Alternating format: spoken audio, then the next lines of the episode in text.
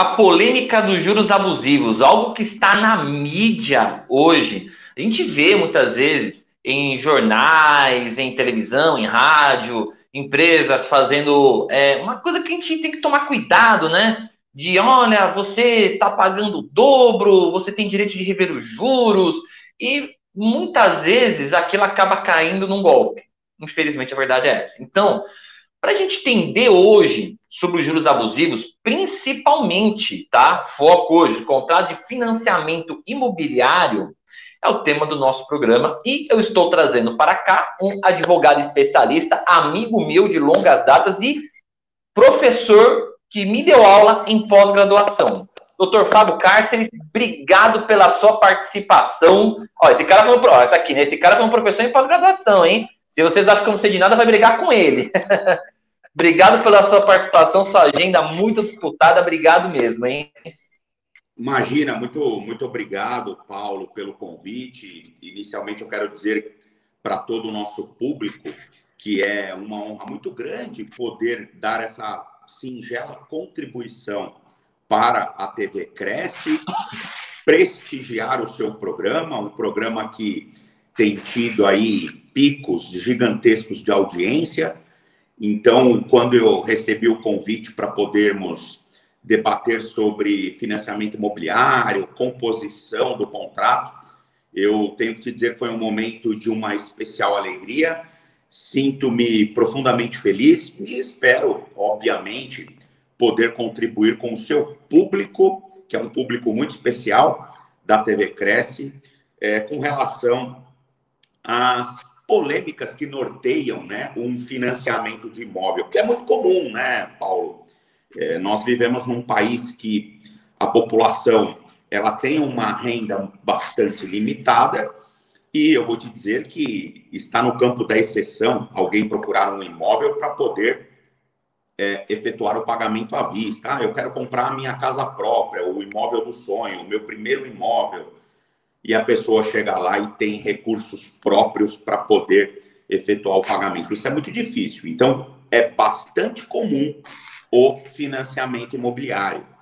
E quando se fala em financiamento imobiliário, é importante que a pessoa tome alguns cuidados, além do que eu estou aqui para esclarecer algumas arbitrariedades que, infelizmente, é, por vezes são praticadas por instituições financeiras. E aí a pessoa, obviamente, deve procurar um profissional, um advogado da sua confiança, para que ele possa analisar esse documento, analisar esse contrato e, eventualmente, discutir eventuais irregularidades que tenham nesse contrato de financiamento imobiliário. E quero dizer aqui que você é sempre bastante generoso, dizendo que é, foi meu aluno, isso é verdade, foi meu aluno mesmo. Mas que aprendeu muito comigo, isso já não é verdade, né? Você, não teria como você aprender é muito comigo. Também. Mas é verdade também, Fábio, é verdade também. É, e uma coisa que o Dr. Rafa falou, gente, que é bem importante, é o que eu sempre reitero aqui nas minhas lives. Quando você tiver um problema, você tem que buscar um advogado de confiança, um advogado que saiba lidar com essa área. Somente essa parte de juros bancários, não é qualquer advogado que sabe lidar. Não é qualquer advogado que sabe lidar. Eu vou até aproveitar aqui, eu sempre deixo as perguntas para o final. Tem uma pergunta aqui que já jogaram na TV Cresce, e eu quero passar para o Dr. Fábio. Eu acho que ela vai ser bem interessante. Doutor, o que, que é anatocismo? Poxa, pergunta bem interessante. Eu acho que é, o, é, o grande, é a grande dúvida das pessoas que não convivem nesse ambiente de financiamento imobiliário, que não convivem com o direito imobiliário. Então, assim, na população em geral, é, ela é totalmente leiga e às vezes algumas palavras soam como é, incompreensíveis ou ininteligíveis, tal como anatocismo. Anatocismo, Paulo, nada mais é do que a sobreposição de juros no financiamento imobiliário. O que, que é isso? É cobrar juros sobre juros. E isso, obviamente, gera, no decorrer dos anos, já que o financiamento imobiliário é um contrato de longo prazo, então nós temos aí contratos com 10 anos, 20, 30, 35 anos, enfim, é, a longo prazo, essa cobrança de juros sobre juros, ela acaba agigantando a dívida. Então, ela gera um descompasso. Qual? O mutuário, que é o consumidor, a pessoa que obteve o financiamento com o banco, ele acaba pagando muito mais é, para o banco a título de juros. Então, é, com relação ao mutuário, o consumidor, nós temos o quê? Nós temos um empobrecimento maior. Por quê? Porque ele acaba pagando muito mais do que se ele pagasse esses juros sem o anatocismo. E, por outro lado, isso gera maior lucro para a instituição financeira. Então, se a instituição financeira ela ia receber os juros numa taxa simples é, e iria compor um lucro de 50, 60, 100 mil reais, ela acaba, ela acaba dobrando, às vezes até triplicando essa rentabilidade em razão do anatocismo. Agora, uma coisa interessante é que é muito comum um financiamento imobiliário conter anatocismo, ou seja, normalmente os bancos cobram juros sobre juros. E aí a pessoa, eu até vou me autofazer essa pergunta, tá? Que ela, ela tem uma relação com essa, o que é o anatocismo.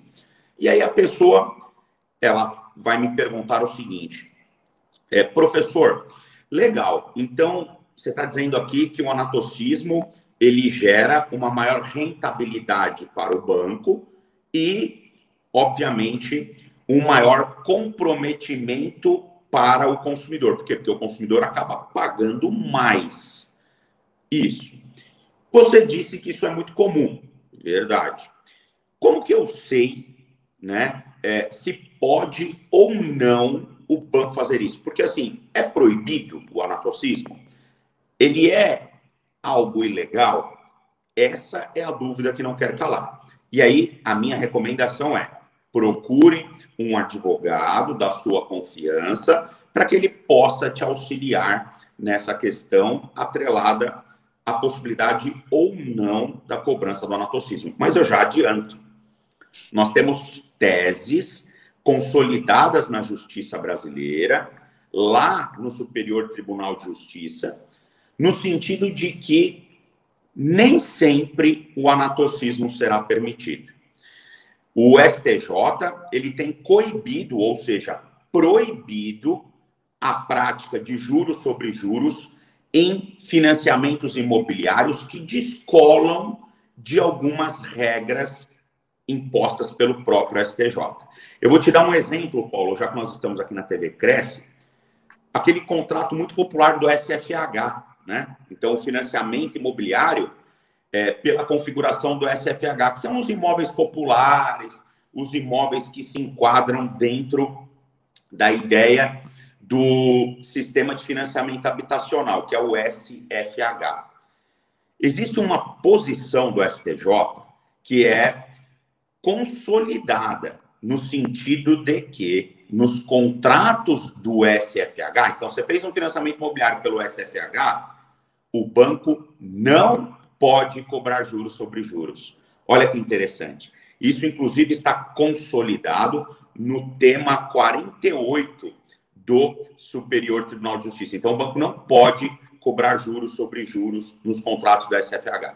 Aí vem uma dúvida, mas em nenhum contrato, veja a importância de consultar um profissional especializado.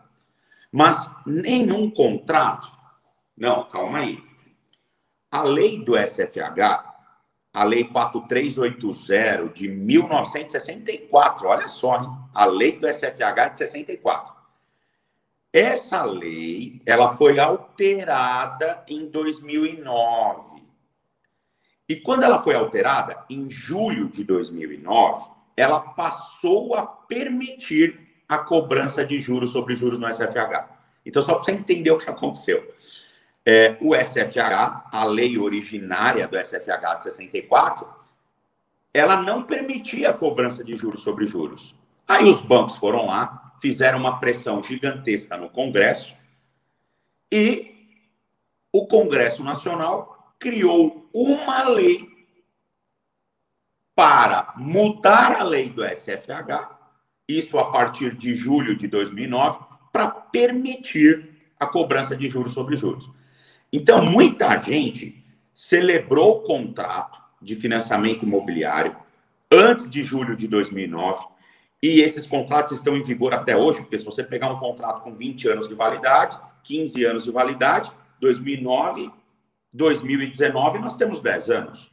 Então, tem muita gente com contrato, pagando financiamento, de contrato celebrado antes de julho de 2009, com anatocismo, e a justiça já decidiu que não pode. Então, nós temos aqui esse problema. E aí, vamos traçar uma linha do tempo. Então, Fábio, você está querendo dizer que se eu fiz um financiamento imobiliário pelo SFH a partir de julho de 2009 e tem cobrança de juros sobre juros no meu contrato, que é o anatocismo, você está querendo dizer então que pode, porque a lei permitiu? Não, não, não, não, não. Não. Veja, o STJ também balizou essa regra. Aliás, regra essa que vale não só para o SFH, mas para todos os financiamentos imobiliários, todos os contratos bancários, em geral. O que, que o STJ entendeu? O fato de termos uma lei permitindo a cobrança do juros sobre juros não significa dizer que essa autorização é automática. O contrato que a pessoa celebrou com o banco tem que claramente e explicitamente prever que há juros sobre juros. Senão, não pode. Então, a pessoa tem que analisar o contrato que ela celebrou com o banco para verificar se está expressamente pactuado. Se estiver expressamente pactuado o juros sobre juros, aí o banco pode cobrar, segundo o Superior Tribunal de Justiça.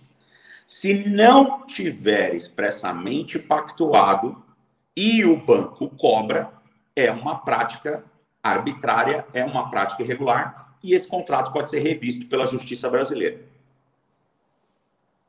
É, pergunta longa, hein, Paulo? A pergunta é curta, mas a resposta foi longa, né? Não, com certeza, mas é importante entender, até porque até para reforçar mais a ideia de que a pessoa tem que procurar alguém que saiba o que está fazendo isso daqui, porque eu lembro de alguns contratos, de algumas ações dessa, você tem que apontar para o juiz aonde está o anatocismo, né? Não basta você mostrar o contrato, quando, isso quando a gente entra com a ação, tá, gente? Não adianta você entrar com o contrato e falar assim, ó, ocorrência de anatocismo. Você tem que apontar até precisamente aonde está o anatocismo.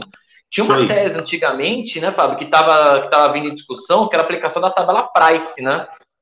Que parece é. que o STJ já falou que não, que não gera anatocismo para a tabela Price, né? É, então, na verdade, o, a questão da tabela Price, ela é bem interessante, porque todas as vezes que essa matéria ela bate no STJ, o STJ entende o seguinte: bom, tabela Price é matemática é fórmula matemática. E fórmula matemática é algo que está é, é, atrelado a fato. E eu não posso, STJ, explicitamente dizer se tabela price tem ou não tem juros sobre juros. E aí, normalmente, o STJ ele foge dessa, é, dessa regrinha da tabela price para dizer se tem ou não juros. Ele falou: ah, os juízes de primeiro grau, o tribunal que tem que dizer se tem ou não tem, porque é matéria de fato, e aí tem aquele óbice da súmula 7. Mas eu acredito que logo mais o STJ vai desafiar esse assunto. Agora, a minha opinião pessoal, pela minha experiência em mais de 14 anos de, é, de docência, advocacia, eu entendo que tabela price tem juros sobre juros. É, tanto que a, uma, é, essa, essa tese da tabela price era usada nas maiores, na maioria das ações revisionais, né? Porque realmente ela aponta um anatocismo. Sim, Mas, se você é... pegar um, um, economista, um contador sério. Vai apontar. Eles vão dizer que tem juros sobre juros. Entendeu? Exato. E aritmeticamente você consegue demonstrar o juros sobre juros, mas. É. TJ é complicado. Fabião, Paulo, tem mais uma só, pergunta? Estamos, Oi. Nós estamos ao vivo aqui, né? Ao vivo. E aí tem, e aí tem os imprevistos do ao vivo. Eu estou conversando com você pelo meu celular e ele apontou que a minha bateria está descarregando. Então Ixi. eu preciso pôr o carregador aqui urgente, senão eu vou cair da live aqui. Monta, monta a câmera aí, eu vou fazer uma introdução aqui já. Quando monta você voltar, aí, dois a pergunta. Só Já foi. Gente, enquanto está tendo essa entrevista aqui do Dr. Fábio, vamos passar aqui nessa situação sobre o anatocismo, porque realmente existe essa cobrança de juros abusivos dentro dos contratos imobiliários, porém, são situações específicas, são teses específicas. Então, por exemplo, eu lembro de alguns tempos atrás que eh, eu cheguei também a atuar com um pouco dessa essa revisão pela tabela Price. Isso aqui, como a gente falou, mostrava bem a tabela Price o anatocismo. Entretanto, quando você levava isso para o judiciário, é raros os juízes que acabavam entendendo. Aí também vem uma dúvida que outras pessoas me mandam. Poxa, mas por que, que o fulano entrou e ganhou e o fulano entrou e o cicrano entrou e perdeu? Por quê? Porque quem avalia o seu processo é um ser humano e o ser humano ele vai discordar de entendimento do outro. Entendam que quando a gente tem aplicação do direito, nós temos a lei que vai falar uma determinada coisa, e nós, né, eu, Fábio, qualquer outro que vem aqui, doutor Luiz, doutor Zeval, todos nós, não temos o trabalho de fazer aquilo que a gente interpreta a lei e aplica a nossa interpretação da lei. Porém, o juiz ele vai julgar com base na interpretação dele também. Por isso que às vezes você tem um caso que fulano entrou, ganhou, outro ciclano entrou e perdeu. Fábio, é isso, isso Paulo, olha que legal fazendo um aporte aqui na sua apresentação, né? É, é, é, muito legal você fazer essa, essa pertinente observação como apresentador. Porque direito não é matemática. Não então, é. Eu, o meu pai aprendeu, quando ele foi alfabetizado, que 2 mais 2 é igual a 4. Eu aprendi que 2 mais 2 é igual a 4. A minha filha vai aprender, o meu neto vai aprender e meu bisneto vai aprender. Isso não muda. Matemática é ciência exata, direito não. Então, se o direito não é uma ciência exata, ele admite interpretação. Então, cada juiz vai interpretar de uma maneira. E cabe ao advogado tentar convencer o juiz da causa de que aquela tese é a que deve prosperar. Exato, isso é importante, porque às vezes as pessoas falam, poxa, mas a lei só tem para isso, a lei não se aplica para cá. Não é, o problema é, não é a lei, é quem interpreta a lei, que às vezes ele não deu a interpretação como você gostaria que fosse, ele deu a interpretação com base na experiência de vida dele, né? Fabião, mais uma pergunta aqui. Existe alguma regra específica sobre composição de seguro em contrato imobiliário? Olha que legal, né? Seguro em contrato imobiliário. Tem alguma Sim. regra específica? Sim, esse tema também, Paulo. Esse tema ele, ele traz aqui, digamos que, musculatura para a gente ficar debatendo até amanhã. Eita. Como é uma live e, e nós buscamos é, objetividade, eu vou procurar aqui em alguns minutos esclarecer para o seu público essa questão. Por quê? É, eu vou dar um exemplo do é, sistema de financiamento imobiliário, que é o contrato do SFI, tá? que também é uma modalidade de financiamento imobiliário. A lei, e isso é uma coisa que os bancos usam, é, no meu entender, é, forçando um pouco a venda casada. Porque a lei do SFI, ela estabelece que nos contratos imobiliários o consumidor mutuário tem que contratar um seguro. Então vejam, a lei ela meio que obriga o consumidor a contratar um seguro. Só que ela não diz a lei que esse seguro tem que ser contratado com o mesmo banco que te oferece o financiamento imobiliário. Você pode contratar com qualquer outro banco. O que te oferecer um seguro mais barato, por exemplo. Na prática, o que, que acontece? Normalmente o banco coloca o seguro dele dentro do próprio financiamento imobiliário. E isso não pode, é venda casada. É casada. Artigo, artigo 39, inciso 1 do CDC e tese consolidada na justiça brasileira. Lembra que nós falávamos de interpretação do direito? Essa questão do seguro, a justiça já interpretou. E ela entende o quê? Que é venda casada, colocar dentro do próprio contrato de financiamento imobiliário o seguro, sem oportunizar ao consumidor mutuário que ele faça livre escolha da companhia de seguro que ele pretende que faça proteção contratual. Então, se a pessoa tem lá no contrato dela de financiamento imobiliário previsão de pagamento de seguro, e normalmente tem, é, e não há nenhum contrato avulso ou alguma coisa autônoma desvinculada a esse contrato de financiamento imobiliário que prove que ela teve liberdade de contratar esse seguro, isso caracteriza a venda casada. E aí, o que, que o STJ, que é a justiça, órgão máximo da justiça brasileira no tocante à interpretação de leis, né? Porque ali depois nós só temos o STF, mas aí é debate constitucional. Debate legal, que é a lei, por exemplo, no caso dos financiamentos imobiliários, o órgão máximo é o STJ. O que, que o STJ na justiça brasileira já decidiu? Primeiro, ele pacificou o tema com relação ao SFH, que é o financiamento imobiliário também, SFH. E o STJ, lá no SFH, entendeu que súmula 473 do STJ. Ele entendeu que o consumidor mutuário não pode ser obrigado a contratar seguro com o próprio banco que faz o financiamento imobiliário, porque isso é venda casada. Então, é irregular, segundo o STJ.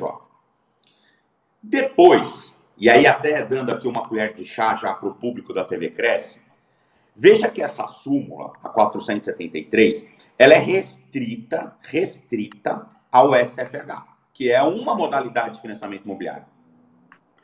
Depois o STJ veio e abriu essa venda casada para qualquer contrato bancário. Então aí entra qualquer outro contrato de financiamento imobiliário, empréstimo pessoal, qualquer outro contrato que tenha no seu bojo, ou seja, dentro do próprio contrato, se o contrato tiver essa questão de é, seguro, é venda casada. Isso está no tema 972 do STJ. Então, com relação a seguro, nós temos duas teses consolidadas no, STJ. Primeira tese, súmula 473, não pode porque é venda casada no SFH. Segunda tese, o tema 972 do STJ, que é recurso repetitivo, julgamento repetitivo, que entende que não pode em nenhum contrato venda casada de seguro. Legal? Então, também mais uma irregularidade que a pessoa pode discutir caso ela tenha um financiamento imobiliário. Legal. E por mais que a gente sabe que é tese consolidada, que já tem súmula, a gente sabe que a jurimetria muitas vezes tem juiz que julga do jeito que ele quer, né?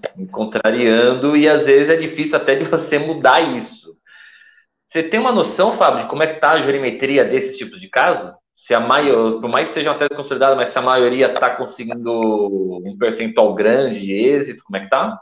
Para todos os contratos. É, veja, Paulo, olha, olha que interessante. É, é, é, essa sua colocação ela, ela é fabulosa.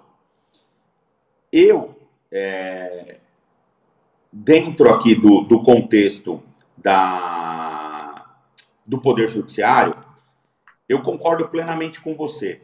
É, embora a tese esteja consolidada, é, eu noto que muitos magistrados é, resistem em aplicar esses entendimentos. Ou tá? falar português, claro, faz a cabeça deles.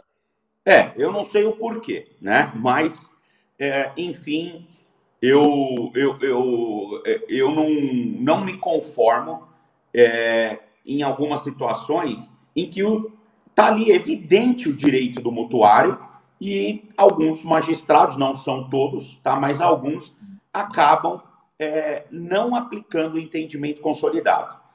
E aí o que eu digo, né? para aqui já orientando os advogados que acompanham a TV Cresce, que eu acredito que tenham muitos aí acompanhando. Muitos. Nossa maior é, audiência. É, então, é, o que, que esses advogados têm que fazer? Eu costumo dizer que na advocacia não existe lamentação. Ou você cumpre a ordem judicial, ou você recorre. Aliás, é o que eu falo para os meus alunos, como professor. Muitas vezes o aluno vem se queixar comigo. Olha que absurdo que esse juiz decidiu no meu caso. Eu não gostei. Olha que absurdo. Eu falo, o que você fez? Ah, mas é que eu não gostei. Mas o que, que você fez? Então, veja, não adianta ficar reclamando. Se você não concorda com a decisão, recorra. Recorra. Tente convencer o tribunal de que aquele juiz está errado. Se o tribunal também entende que você não está certo, tente visitar Brasília, apresente recurso para Brasília, na, é, é, é, na tentativa de, ten, de tentar fazer prosperar essas teses. Porque se você levar o caso para Brasília, a chance de você ganhar é enorme, porque o entendimento é de Brasília. Então vejam, é, que é o entendimento do, do, do STJ. Então veja, Paulo, eu vou falar aqui, eu não posso, é, eu não posso nivelar esse debate bancário pela régua do meu escritório, né? Uhum. Porque, porque nós temos muitos advogados, cada um tem um perfil de trabalho, enfim. Mas é, eu, no meu escritório, digo que eu mato um leão por dia nessa área de direito bancário. Porque, assim, é impressionante, principalmente em primeira instância, como muitos juízes desconhecem a matéria, usam sentenças padronizadas. Você está debatendo na sua petição inicial, um exemplo assim ridículo, mas para o seu público entender. Você está debatendo lá melancia. Aí o juiz vem na sentença e fala assim: você não tem direito a mamão. Fala, mas... Acontece direto. eu nunca discuti isso. Quer dizer, nem Acontece leu a minha petição. Nem leu, entendeu? Eu não estou discutindo mamão. Você está dizendo que eu não tenho direito a mamão? É, julgamento extrapetita, por quê? é, é complicado, né? É, o judiciário está sobrecarregado.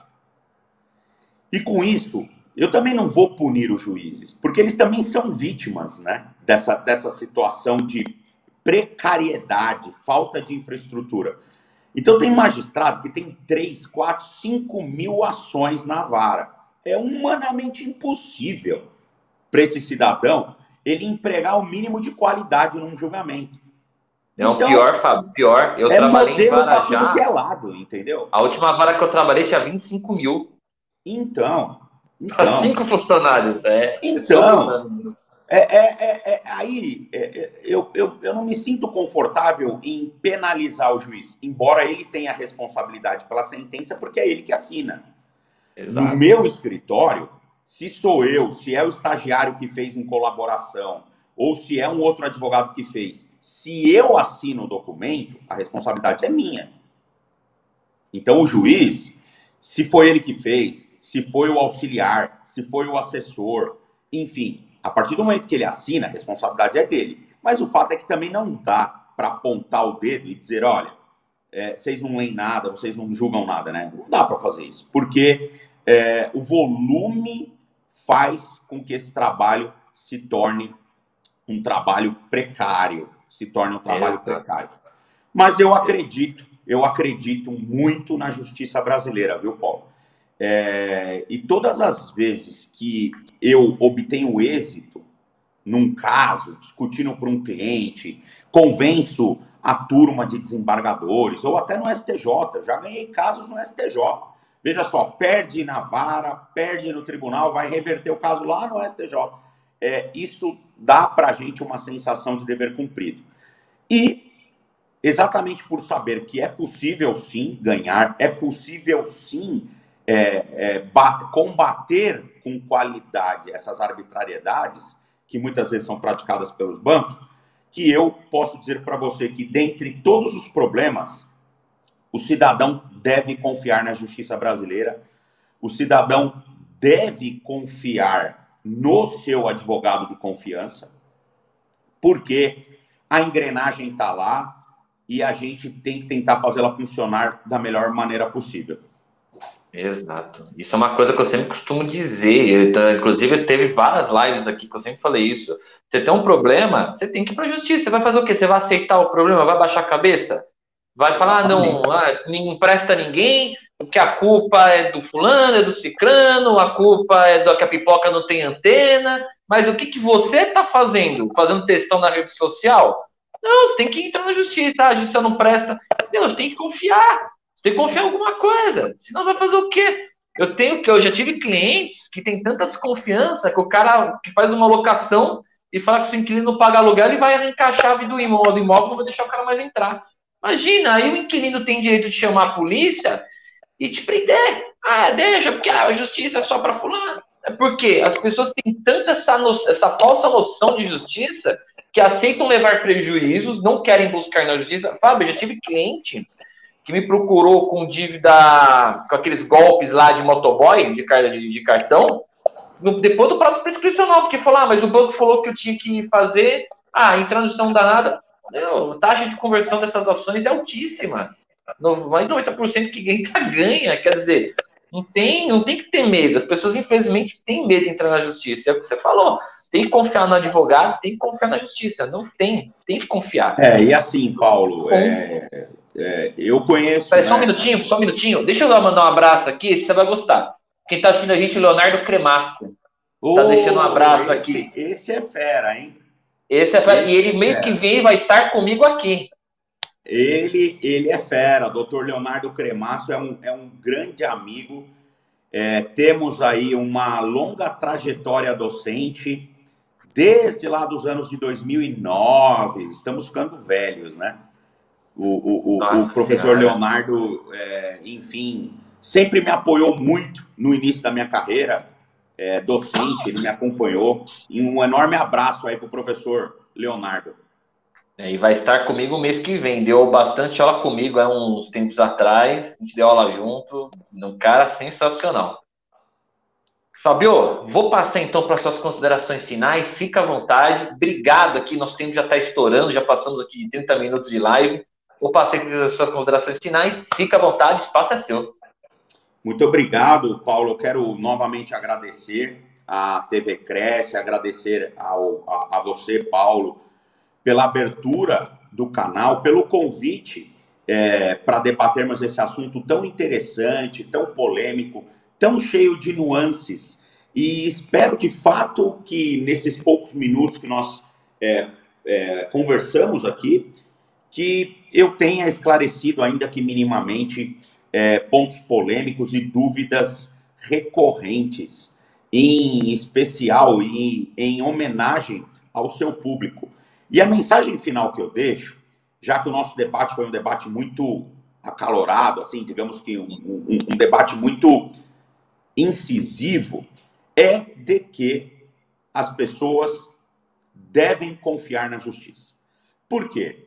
Nós, no nosso é, é, círculo de, ou no nosso circuito de, de trabalho na advocacia, a gente se depara com excelentes juízes, excelentes julgadores, desembargadores que estão de fato imbuídos de promover justiça, que honram a toga, né? E a gente não pode nivelar o poder judiciário por baixo, por esses pontuais é, juízes que, lamentavelmente, não estão ali imbuídos da verdadeira é, finalidade da toga, que é a promoção da justiça. A enorme maioria é composta por pessoas sérias, pessoas comprometidas, e eu é, digo à população que ela deve confiar no Poder Judiciário e também confiar no advogado. Né? Então, o advogado, a partir do momento que você o contrata, você deve confiar nesse profissional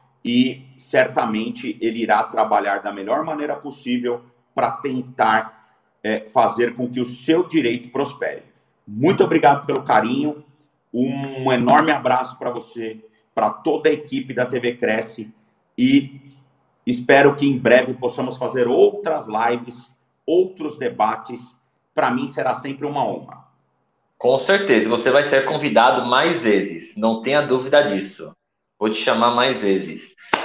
Gente, infelizmente chegamos ao final de mais uma Locação em Foco. Se você ainda não me segue no Instagram, deixa aí minhas redes sociais, me segue lá, prof, arroba prof. Paulo Teófilo. Se inscreve também no meu canal do YouTube. Lá a gente está postando conteúdos jurídicos, não com tanta frequência por enquanto, mas já estou começando a postar com mais frequência. E obrigado a todos, uma ótima semana e foco nas locações. you